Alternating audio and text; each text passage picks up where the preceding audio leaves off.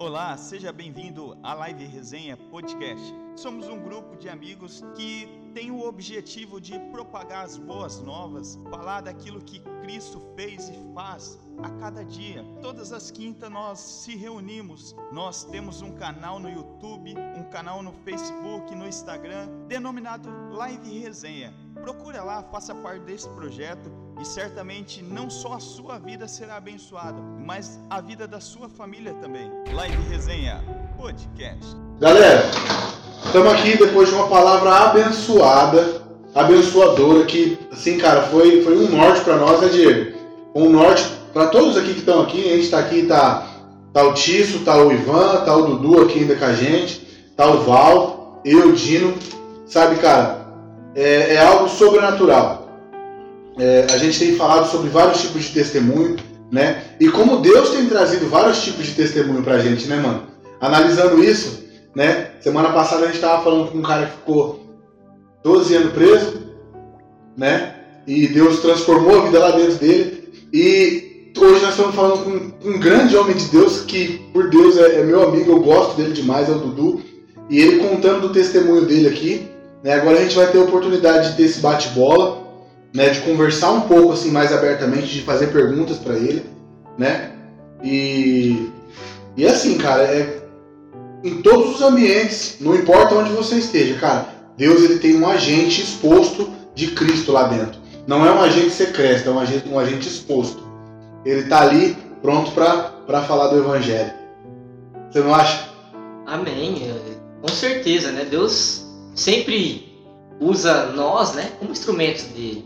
Então, é, a gente precisa ter essa percepção, né? E às vezes a gente diminui muito a Deus e aumenta muitas dificuldades, né? Isso inibe, inibe a gente ser usado por Deus. A maioria das vezes é assim, né? É, exatamente. Eu acho que nós devemos é, sempre olhar para o poder de Deus. Tudo que é feito de qualquer jeito, tudo que é feito de uma forma supérflua, tudo que você não leva a sério, é errado.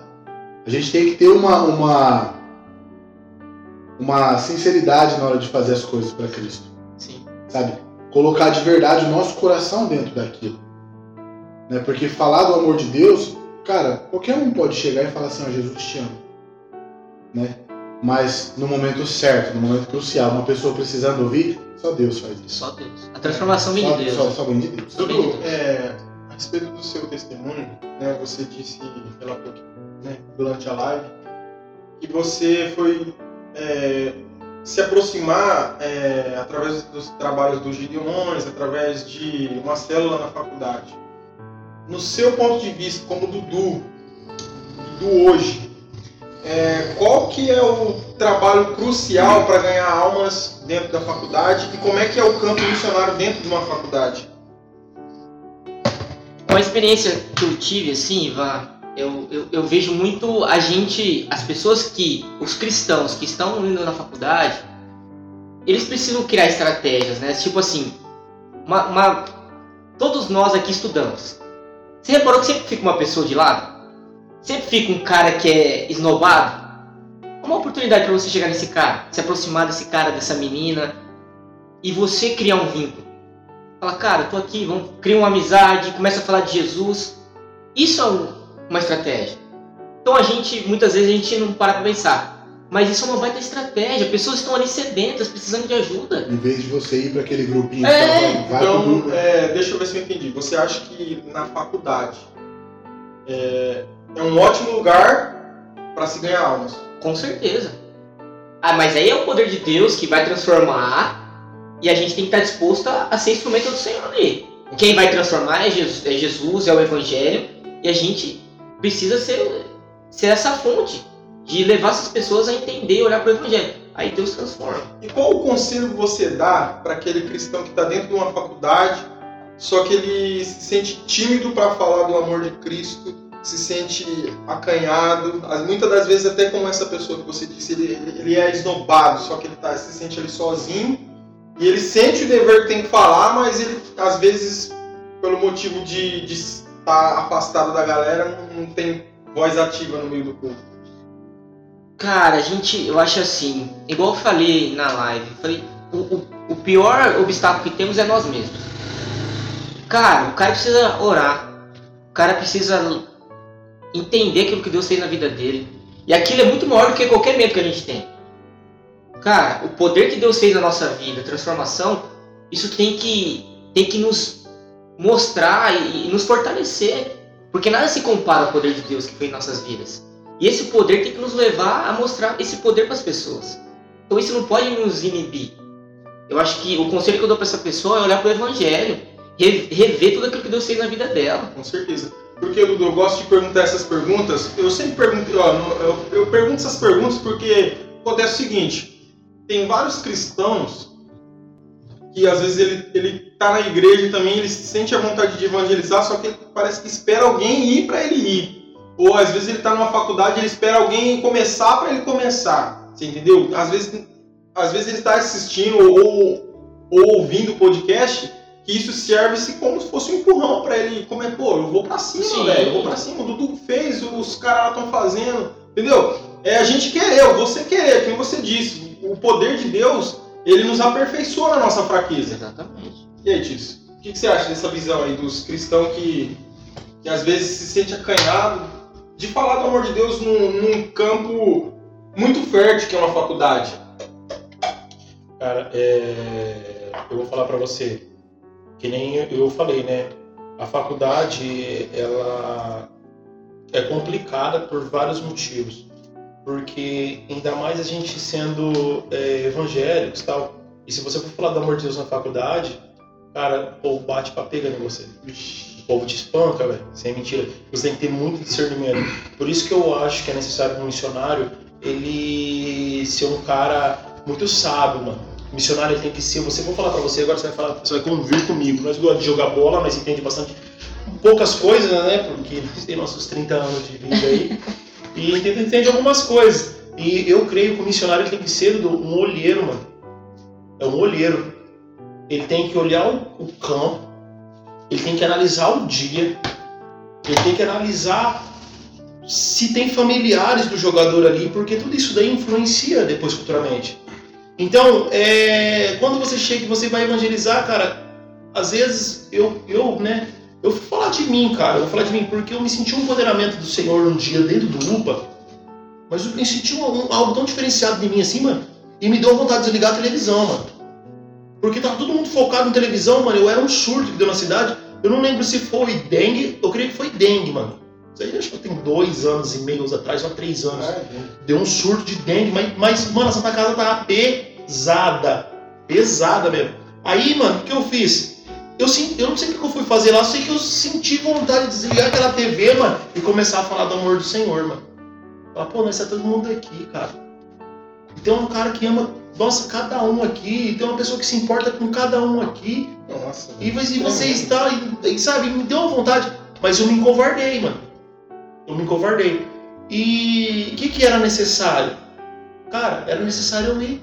Tomar atitude, tomar a frente. Cara, ei, ô moça, peço que dar o controle aqui, só um, só um, sim, uns hoje, minutinhos, pá. Um. Hoje eu ouvi uma tatuagem que a mulher do Dino fez e eu tava escutando a pretensão numa pregação. Seja forte e corajoso. Isso daí é uma mensagem que o Senhor ele fala para Josué assim que ele acaba de passar por uma perda. Josué, quando ele passa por uma perca, ele. ele é, Moisés morre, né? Moisés morre, Josué assume, assume seu posto. E o Senhor fala para ele, mas imagina, ele está pensando é, numa morte. Imagina você, a gente tem um ente querido, uma pessoa que a gente gosta muito, que Moisés foi um pai para foi um pai para para Josué. Liderou o povo na travessia do Jordão. Sim, foi um pai, foi um é. pai, ensinou, conversou com Deus, intercedeu, perdão, com Deus pro, pro povo, né? E ali foi um pai de aprendizado. Então, na hora que ele chegou ali, ele falou: caramba, chegamos de frente quase a terra prometida. Você já, a gente, quando vai viajar, você olha lá do lado assim, você já consegue ver a cidade, né? Como eu viajo muito longe, que eu vou daqui para Marília, Aí eu pego e passo ali por Quintana, você olha assim, Herculândia, você começa a olhar aqueles montes de luz da cidade. Eu creio, cara, o Espírito Santo traz no meu coração que foi mais ou menos assim. Deus ele põe assim, sabe, aquele, aquele, aquele gostinho na minha boca, que foi mais ou menos assim. Ele começa a olhar aquela a cidade lá na frente lá, a terra prometida, melhor dizendo, e a promessa lá na frente. Aí eles olham, mas aí ele tem uma no coração dele tá uma tristeza porque quem estava liderando morreu. E ele fica meio chateado. Mas aí o Senhor fala para ele: seja forte, corajoso, levanta-te, tenha bom ânimo. Então, mais ou menos, um missionário, um evangelista, ele tem que viver com essas três bases: ser forte, corajoso e bom ânimo. Porque eu falo para você, quando você chega num lugar e você tem que, cara, e o evangelista, cara, ele tem que ser, ele tem que ser muito, muito delicado, mano, astuto e delicado. Ele tem que falar assim a palavra sem medo, mas porém ele tem que trazer tudo numa naturalidade, porque senão ele acaba espantando. Du, é, eu quero que você, cara, mais uma vez, traga seu testemunho aí pro Pod, porque às vezes as pessoas não, não, não, conseguem entender, não teve acesso da nossa live. Pessoal, a gente estamos aí com a nossa live resenha, página no Facebook, live resenha. A gente estamos também com o nosso podcast live resenha. Aqui nós estamos com o nosso terceiro episódio que estamos entrevistando o Dudu, o cara bênção demais, da Igreja Batista, o cara veio para somar mesmo. Ele vai trazer aí, em resumidas palavras, um pedacinho só, a gente não quer ser extensivo para você, ele vai trazer em, em, em, poucas palavras aí um pedacinho do, do da parte do, do, testemunho dele, da parte que o carnaval, ele trouxe o versículo lá de Gálatas, cara, foi. Cara, tá com você a palavra, João. Cara, então, galera, então eu tava. Eu lembro que eu tava na faculdade, né? E começou tudo com com um pequeno livrinho do Novo Testamento que eu ganhei dos Gideões e aquilo foi trabalhando na minha vida, eu comecei a ler. Aí minha mãe ficou com dó de mim, me deu uma Bíblia e eu comecei a ler a Bíblia e aquilo eu não entendendo muitas coisas e tal, mas fui seguindo. Até que surgiu uma célula na faculdade, uns caras que realmente foi forte, foi corajoso, teve bom, bom ânimo e foram lá e fizeram uma célula numa faculdade. E, e, ali, cara, eu comecei a frequentar porque alguns amigos meus dentro da sala começaram aí, eram da igreja e começaram a me chamar. E eu fui até essa célula. Só que aí tem um porém, em 2014, numa terça-feira, sexta seria o carnaval. E eu tava ali na célula e, e foi falado sobre o carnaval, tinha pago tudo, eu ia pro carnaval. Ah, falei, não, tem que ir pro carnaval. Aí a palavra do Senhor. Que ano que era, Dudu, mais ou menos? 2010, 2011? Que eu sabia se eu tava lá nesse época. 2014. 14? 14. Ah, 14, perdão. E aí, escutei a, o meu amigo Cássio lá falando sobre, sobre como o carnaval ele não tem nada a ver com Deus, ele é totalmente oposto daquilo que Deus quer. É a carne mesmo. E é pura carne, né? E aí, cara, aquilo me impactou. Falei, eu achava que eu tava nos caminhos certos e na hora que eu vi eu tava totalmente errado eu tava indo pro caminho ao contrário daquilo que Deus queria, né? E mesmo assim, eu com o coração pecaminoso, né? No outro dia eu falei, ah, não, Senhor, eu vou, acho que eu vou. Aí cheguei no almoço, trabalhei, cheguei no almoço e fui ler a Bíblia. E cara, e, e, não foi algo que eu abri e tava lá. Não, eu tava lendo, na continuação da minha leitura saiu essa passagem. Gálatas 5,16. Vivei pelo Espírito e de modo nenhum satisfarei o desejo da carne. Meu Deus! Aí eu falei, senhor, deixa o carnaval, deixa o dinheiro. O senhor falou, já era. Não, eu falei, o quê? Deixa eu. Já tinha comprado o abadá já? Já comprado o abadá, já tinha pago, já tinha. já tinha ido no esquenta? Já, já tá pago. Eu falei, o dono do bloco desesperado ficou desesperado. Ficou desesperado, na verdade era o meu irmão dele. Era desesperado mesmo? É, era, era, era, E ali. E ali, cara, Deus mudou minha vida completamente. Eu comecei realmente a entender aquilo que Deus tem me chamado, né? E foi algo fantástico, assim, que é pela graça, pela misericórdia do Senhor. É muito, eu, eu acho muito louco a forma que Deus ele chama as pessoas. Você vê a gente falar de, do caminho de Damasco, né? A forma que ele chamou Paulo. Paulo tava no auge, cara. Paulo tava no auge. Tava indo pra matar pessoas. Cara, tava ele a forma que. Assim, é, é, louco você ler a história de Paulo em, em Atos 9. Mas a, a, parte que me chama mais atenção é a hora que ele fala assim: e Paulo ele passava pelos, pelos sinérios, pelos lugares, pegando papéis de, de tipo alvarás de entrada em lugares para você fazer. O cara tava com a estratégia tudo montada, sabe? E para nós é assim. Se você gente trazendo para nós, olha, ele já tava tudo preparado. O cenário do Dudu já estava certo, o Abadá já estava comprado, os amigos já estavam Dudu que não sei o que. Eu acho que naquela época não tinha ainda muito, mas o grupo de WhatsApp já estava bombando. Já tinha sim. Ô, mano, Zap. você já, pensa? Tava, tava, já tá tudo pensa, já esquematizado. Pensa que loucura que era. Eu lembro, cara, do, do, da minha época também que eu ia no carnaval. a gente, é, a gente também era muito invernado nisso, cara, e a gente gostava dos cinco dias. Não era só de um dia só, era dos cinco dias. E era gente- pouco, tinha que ter aquele outro, como chama? É, o Pós. pós, tem- tinha o pré e o pós. Depois do carnaval ia pra chácara, né? É, e pelo amor de Deus. Aí, aí o que acontece? Era carne. Era. Era. a gente- eu lembro que é, eu e um amigo, é, eu e os amigos nossos, a gente. Três horas da tarde, a gente colocava um carro parado lá, na boca, parado lá e ia embora. Quando chegava a noite, tirava o carro, colocava a sa- a saveira cheia de cerveja, pra não comprar cerveja lá dentro. Então, o cara montava um plano pra, pra tudo ficar mais barato, pra tudo ficar mais fácil. Mano, bagulho louco. O diabo ele dá estratégia pra você que, cara, é coisa de louco. E sabe o que que é mais interessante? É que o carnaval era, era, era um negócio da festa do ano. Você esperava pelo carnaval. Acabar o carnaval, você esperava o outro já. Você já ficava todo im- impactado com aquilo. E você vê, aí a gente percebe como Deus é poderoso, né? Como a palavra, o evangelho é, é E o tremendo. que eu né? acho bem, bem mais louco é que antes da pandemia o carnaval já tava quebrado. Né? Sim. Antes, antes da pandemia o carnaval em Tupã já tava quebrado. Mas sabe de uma coisa? É, eu vejo assim, a gente se emperecava muito, mano. A gente comprava um tênis para o carnaval. Poxa, A gente comprava o abadá que tinha camiseta, tinha um canequinho. A gente- tinha até o colarzinho pra você colocar a canequinha e isso. tal. Isso, tinha. aí. Você não perdia cê- até. Eles compravam short. Notre Dame. Hã? Notre Dame. Tem foto sua minha sua lá do carnaval lá. Esse é. Só misericórdia, Tício. Ainda bem que não tem mais aquela foto. Mas aí, sabe de uma coisa? Eu vejo assim, Val, é, se com a mesma intensidade que nós fazíamos essas loucuras, E se nós, se nós for pregar o evangelho, a gente vai é, Saquear o saquear o inferno, cara. Porque, quem você falou, a gente você ia lá três horas da tarde, colocava o carro para depois levar o, o carro Uhum. com, a, com a cerveja lá, para ir pegar o carro, a cerveja e tal. Se nós, evangélicos, que busca almas, né, busca vida, a gente começasse a fazer isso aí, né, mano, as coisas iam ser totalmente diferentes, sabia? Porque às vezes a gente é muito Acomodado. acomodados, né, mano? A gente é muito.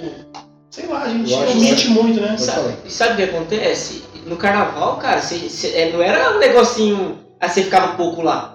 Você ficava a noite inteira e você trabalhava no outro dia. No outro dia.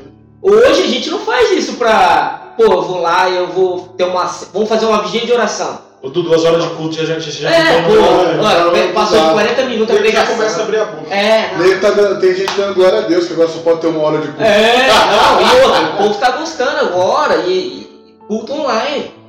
Cara, lógico, agora é a ferramenta que temos, mas, É, cara, nada se é. compara a estar presencialmente. É, A poder ajudar pessoas, a Paulo fala, poder. quão bom é estarmos em Ô, comunhão. louco! É Hebreus, um instrumento que temos, mas a, quando acabar, a gente tá junto. Hebreus 10, 25, né?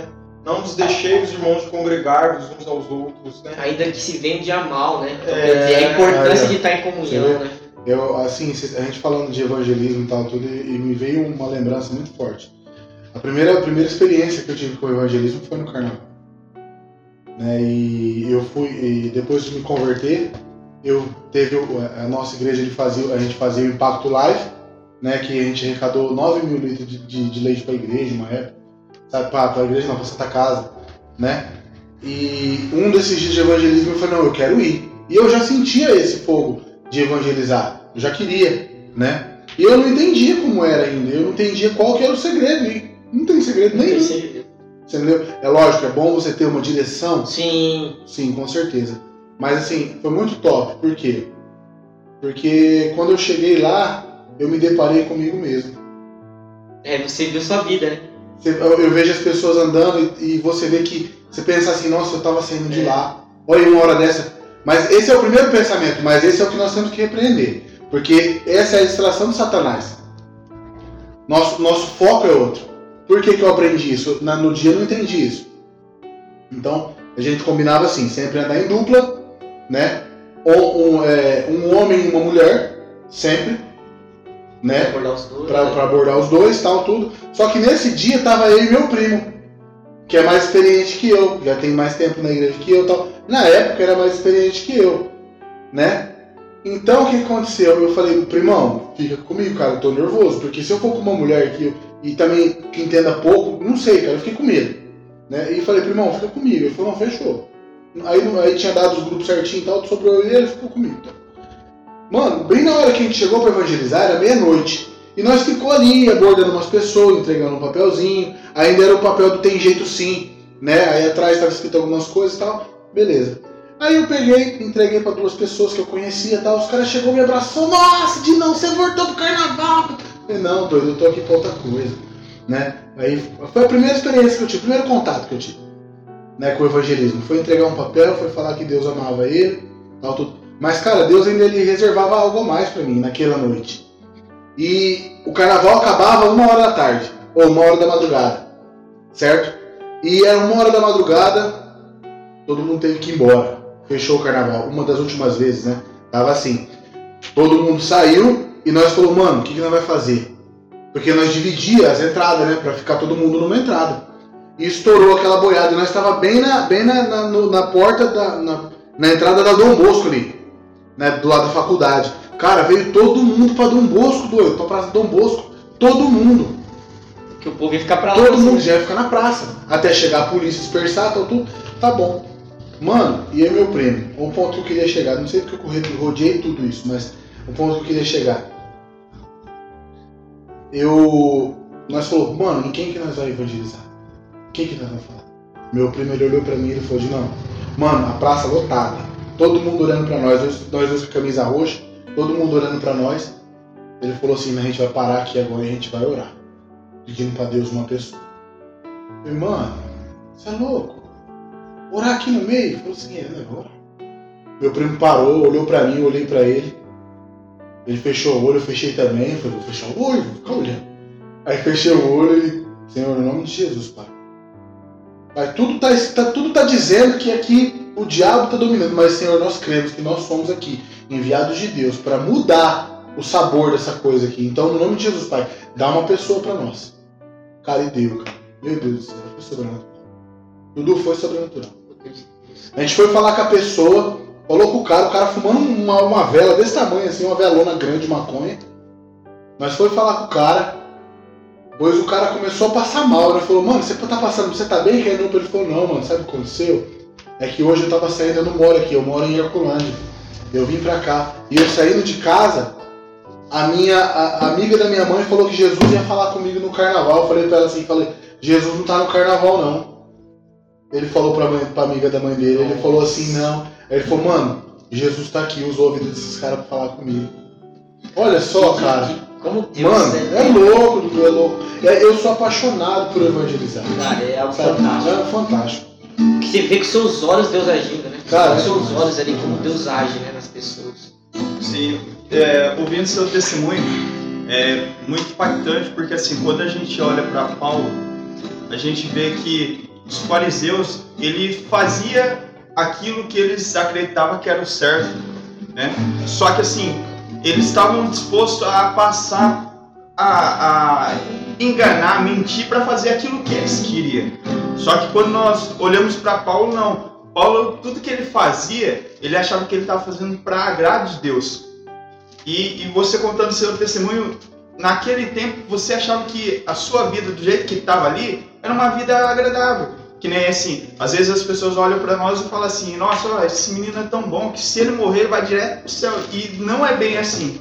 Aí foi quando que, com o contato com a palavra, você ali, ó, é, é, lendo, lendo, lendo, isso foi brotando no seu coração, assim, o Espírito Santo foi começando a trabalhar, né? Só que muitas vezes sozinho a gente não consegue.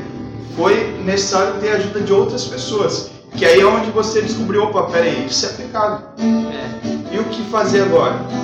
E aí o Espírito Santo ele vai dando a direção, né? E, é, eu tive assim uma ah, com o seu testemunho assim, eu, um, é, é como se fosse assim, eu, eu me via assim, você contando, porque na minha vida aconteceu da mesma forma assim.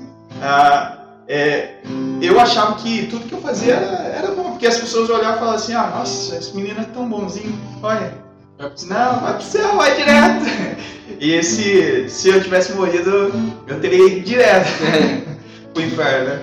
Porque assim, eu fazia, achava que era o certo, mas infelizmente não é o que a gente acha, sim o que é a palavra. E quando a gente vê, né, entende, é, o seu testemunho hoje trouxe assim a realidade de tudo que aconteceu na minha vida. Isso que impactou, porque é, é, verdadeiramente isso acontece. Muitas vezes a gente passa por situações e fala assim, não, mas é, deve ser coisa da nossa cabeça. E aí a gente vê que acontece a mesma coisa com outras pessoas. E Deus ele está procurando pessoas, né? Ele através da sua palavra. Isso que é impactante, é, é legal. Então, quando você ali, você entende o seu chamado e você começa a fazer algo que você estava totalmente distante, um exemplo, você começa a, a ouvir a voz do Senhor e se colocar à disposição, não só a sua vida transforma, mas a vida de muitas pessoas. Porque verdadeiramente as pessoas que te conhecem lá do passado, quando elas olham para você hoje, elas veem uma, uma transformação.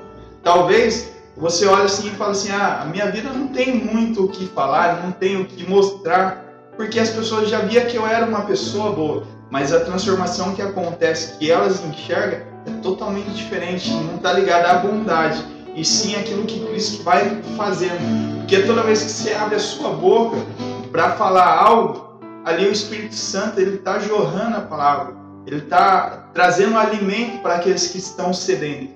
Isso que é interessante. Eu, hoje eu estou maravilhado de poder participar. Assim.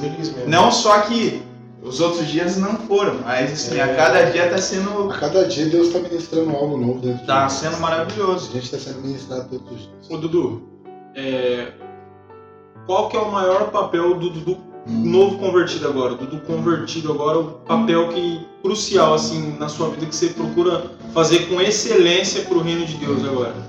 Momento de pandemia, eu sei, mas qual que é o papel crucial que você está falando? Meu, isso eu tenho que fazer com mais essência eu, eu, eu vejo essencial assim é, o nosso papel como ajudar as pessoas a ser discípulos de Cristo. Nosso grande papel aqui é, é, é ser, entender o nosso grande chamado, que é a grande comissão que Cristo deixou. Nossa, forte demais. Ide e fazer discípulos, ensinando tudo o que eu lhes disse, tudo o que eu lhes ensinei. Então, tudo aquilo que a gente tem aprendido, que a gente possa ajudar outras pessoas assim. Isso tem que queimar o nosso coração quando uma pessoa vem pedir ajuda, quando a gente vê alguém que está ali precisando de ajuda. Mas a ajuda maior que a gente pode dar a essas pessoas é Cristo. Então na igreja tem um monte de gente precisando de ajuda. Cara, você não, tem, não é ministério, é discipulado. A gente precisa ser discipulado, a gente precisa ajudar uma pessoas. Coisa, uma coisa muito bacana, porque tem gente que vai na igreja e pensa, ah, eu vou ter um cargo, é. vou ter um ministério para me cuidar. Não, não mas o seu maior ministério é cuidar de vidas, cuidar cara. De vidas. Cuidar você precisa amar pessoas. Sabe por quê, Dudu? Eu trabalhei com um cara, eu trabalhei com um cara, você, vai, você conhece ele, cara.